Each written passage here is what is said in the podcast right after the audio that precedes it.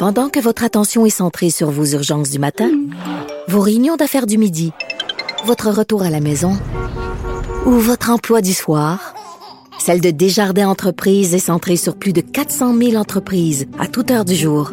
Grâce à notre connaissance des secteurs d'activité et à notre accompagnement spécialisé, nous aidons les entrepreneurs à relever chaque défi pour qu'ils puissent rester centrés sur ce qui compte, le développement de leur entreprise.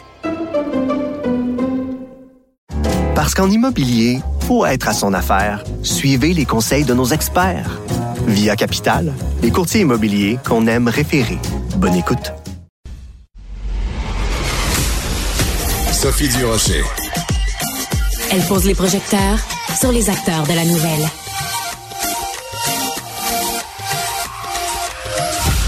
Oui, bonjour. Alors, cette histoire-là fait elle aussi beaucoup jasé. Une enquête étendue menée auprès de plus de 14 000 familles qui révèle que la grève des enseignants, la grève la, plus récente, euh, a entraîné une augmentation du temps d'écran chez les jeunes euh, les plus touchés. Ça a impacté aussi la santé mentale de leurs parents. Mais euh, ce qui nous inquiète dans ce cas-ci, c'est évidemment le temps d'écran chez les jeunes. On va en parler avec Égide Royer, psychologue et spécialiste de la réussite scolaire. Euh, Monsieur Royer, Égide, bonjour. Toujours intéressant de vous parler. Quand vous avez pris connaissance de cette étude-là, fûtes-vous surpris? Je ne fume pas surpris. euh, ah, vous me rappelez mon, vous me rappelez mon cours classique. Hein? vous me rappelez mon cours classique. Euh, non, écoutez, il y a un principe général, c'est que les euh, quand les fermetures d'écoles, causées par des grèves ou autre chose, euh, accroissent les inégalités, creusent les inégalités. Et dans ce cas-là, et là, c'était vrai pour tout le monde, il y a une augmentation du temps d'écran, donc ça, ça n'était pas surprenant. Mais c'est à mettre en relation avec une autre étude ah. qui est sortie la semaine passée, qui était une grosse méta-analyse de qui a fait le tour des recherches sur l'impact de l'utilisation des écrans sur l'apprentissage de la lecture chez les jeunes et l'apprentissage de l'écriture. Et là, on se retrouve dans une situation où c'est clair. Aussi vrai que le soleil se lève à l'est, devoir de précaution doit s'appliquer. Enseigner à des jeunes à lire sur écran, vous êtes mieux de leur enseigner à lire sur papier, entre autres pour les petits. Et la même chose au niveau de l'écriture. Il n'y a rien qui remplace le geste comme tel d'écrire comparativement au clavier. Mais ceci étant dit, de manière générale, n'est pas surpris qu'il y ait une augmentation du temps d'écran et on n'est pas surpris non plus que ça frappe davantage les familles euh, défavorisées au niveau de l'impact de la mhm. grève ou des fermetures de classe et les jeunes en difficulté. Mais en même temps, euh, est-ce que l'équation est si simple que ça? C'est-à-dire, bon, il y a une grève, évidemment, pendant ce temps-là, les enfants restent à la maison ou euh, sont avec leurs parents, avec sur leur lieu de travail ou, ou avec grand-maman, peu importe pendant ce temps-là, ben évidemment, un jeune en 2024, euh, au lieu de sortir un jeu de Monopoly ou d'aller jouer dehors ou d'ouvrir un livre, il va passer du temps sur son sur son sur son son écran. Mais dans quelle mesure euh, ça ça peut revenir à la normale une fois qu'il y a un retour à l'école? Dans quelle mesure ça a un impact sur le long terme? Il n'y aura pas de rien de nocif et d'impact euh, sur le long terme pour la très grande majorité des jeunes. À mon avis, non. Écoutez, on ah, est bon, resté à la ben, vous me rassurez. près de cinq semaines. Ben oui. C'est mon avis de mon avis de psychologue là-dessus. Oui, oui. Ce qui va avoir un impact néanmoins, et ça, ça me préoccupait. Moi, je suis, je sais pas, par exemple, je suis père d'un petit bonhomme, je sais pas, de 7 ans, qui était suivi en orthophonie pour un trouble ah. important du langage et qui perd ses services pendant cinq semaines. Donc là, vous me demandez de supposer euh, le fait qu'il ait passé du temps sur la tablette ou qu'il ait perdu ses, ses services de réadaptation en orthophonie. Là, écoutez, on n'est pas dans la même quand on évalue l'impact.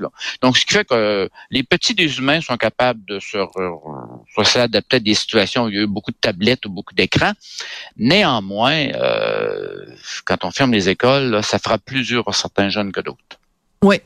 Euh, est-ce que, par contre, euh, quand vous faites un lien justement avec cette méta-analyse dont les résultats ont été révélés la semaine dernière, où on parle de l'impact sur la lecture et l'écriture. Est-ce que vous pensez que ce genre d'étude-là est suffisante pour euh, créer un signal d'alarme dans le milieu de l'éducation et faire revenir en arrière le milieu de l'éducation et revenir à ce moment-là au bon vieux crayon papier, livre, euh, livre papier, livre imprimé? Au minimum chez les lecteurs débutants ou ceux qui commencent à écrire, à rédiger leur euh, l'habilité de d'écriture qui se développe. Euh, moi, c'est c'est évident compte tenu de la lourdeur de l'étude. C'est pas une étude, c'est l'ensemble de l'état des connaissances dans le domaine. Euh, comme je soulignais tout à l'heure, il y a une question de principe de précaution. Donc moi, j'enseigne, euh, j'enseigne la lecture à des jeunes de première, deuxième année. Je lis ça et je suis censé me tenir au courant de ce qui se passe au niveau de la recherche. D'ailleurs, on va avoir un institut d'excellence en éducation qui devrait jouer ce rôle-là. Écoutez, l'étude nous venait de la santé, là. Pensez-y, hmm. elle n'est pas d'éducation. Et dans ce contexte-là, moi, enseignant en première ou en deuxième année, il y a quelque chose qui allume, là, en disant, si essentiellement, moi, j'ai implanté, par exemple, la tablette ou d'autres types d'instruments à écran, et euh, je me base là-dessus pour développer l'apprentissage de la lecture de mes jeunes. il faut qu'il y ait quelque chose qui allume en disant, il semblerait qu'on doit des pratiques exemplaires des connaissances qu'on offre, probablement que je, je, revienne tout au moins en partie avec une prédominance papier, à ce point-là. Bon. Euh, quel âge vous avez, Gilles? Moi, j'ai 70 ans, c'est tout récent. Ben voyons donc. Très grande surprise. Ben oui, ma très grande surprise. Mais non, mais c'est quoi, c'est quoi, c'est quoi, c'est oil volé votre crème de jour, c'est quoi là, c'est comme, c'est quoi votre secret? Non, ça doit, ça doit être l'hérédité. Et vous parlez ah. du rôle parental. Vous parlez du rôle parental. Je suis père de triplé, donc ça m'a ça m'a maintenu très jeune. Donc ça, je ah. souriais en vous écoutant tout à l'heure. Oui, oui, oui, à propos des enfants. la question ne se posait pas. Allez-y. Oui, non, mais je vous, je vous demandais la question parce que je pensais qu'on avait euh, le même âge. Donc, vous, vous me surprenez, mais disons qu'on est dans la même génération, hein, considérant qu'une génération, c'est 25 ans. Donc, on fait partie de la même génération, vous et moi. Et régulièrement, on dit, ben, il y avait quand même des bonnes choses dans le temps. Euh, il y avait un certain mhm. nombre de trucs, comme par exemple, euh, quand on a grandi, vous et moi, euh, et qu'on cherchait le sens d'un mot, ou qu'on lisait un livre et qu'il y avait un mot qu'on ne connaissait pas, ou qu'on entendait quelqu'un utiliser un mot ou une expression qu'on ne connaissait pas, euh, ou parler d'un pays qu'on ne connaissait pas, bon, on allait soit vérifier dans le dictionnaire, soit vérifier dans une encyclopédie. Est-ce que ça veut dire que ces bonnes vieilles habitudes-là pourrait un jour faire un retour également? Déjà, on peut que déjà, si je me pose des questions, le plus rapide, le plus rapide que je peux, euh, la, manière la plus rapide de procéder est d'aller directement là, sur Google ou un autre, Google, un autre moteur de recherche, aller consulter une, encyclopédie en ligne. qu'on revienne davantage au papier, on le voit même par rapport, euh, j'osais avec des libraires, ou avec des éditeurs présentement, on serait parlé de le 10 ans, on a écouté, tout le monde va lire sur des tablettes, des tablettes, des tablettes. etc. Et on n'est pas, on n'est pas, on n'est pas nécessairement sur la liseuse, sur la tablette, et vend encore beaucoup de romans et, ou de, d'éditions de, bouquins papier.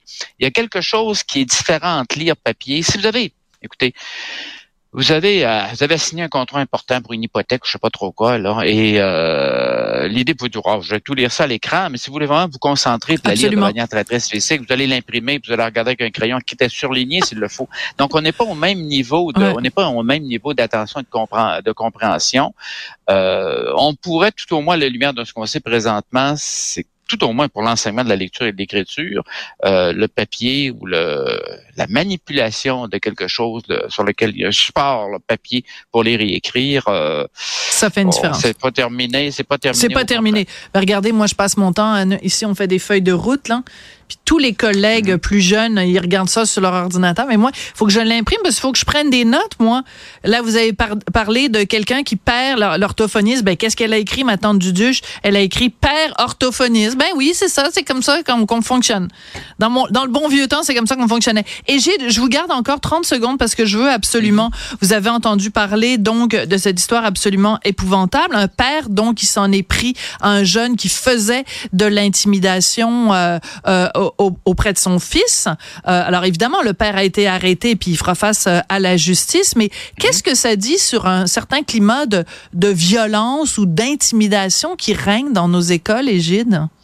Moi, j'ai fait un lien directement. Excusez-moi, je, lis plusieurs journaux, dont Le Monde, chaque matin. Et, euh, vous savez, il y a deux ministres de l'Éducation de suite, là, que d'ailleurs, la dernière, la prochaine, la très récente ministre de l'Éducation va répéter encore l'idée de passer un cours questionnaire à chaque année dans toutes les classes pour demander aux élèves s'ils sont victimes d'intimidation. Parce que c'est pas un phénomène qui s'éteint comme tel.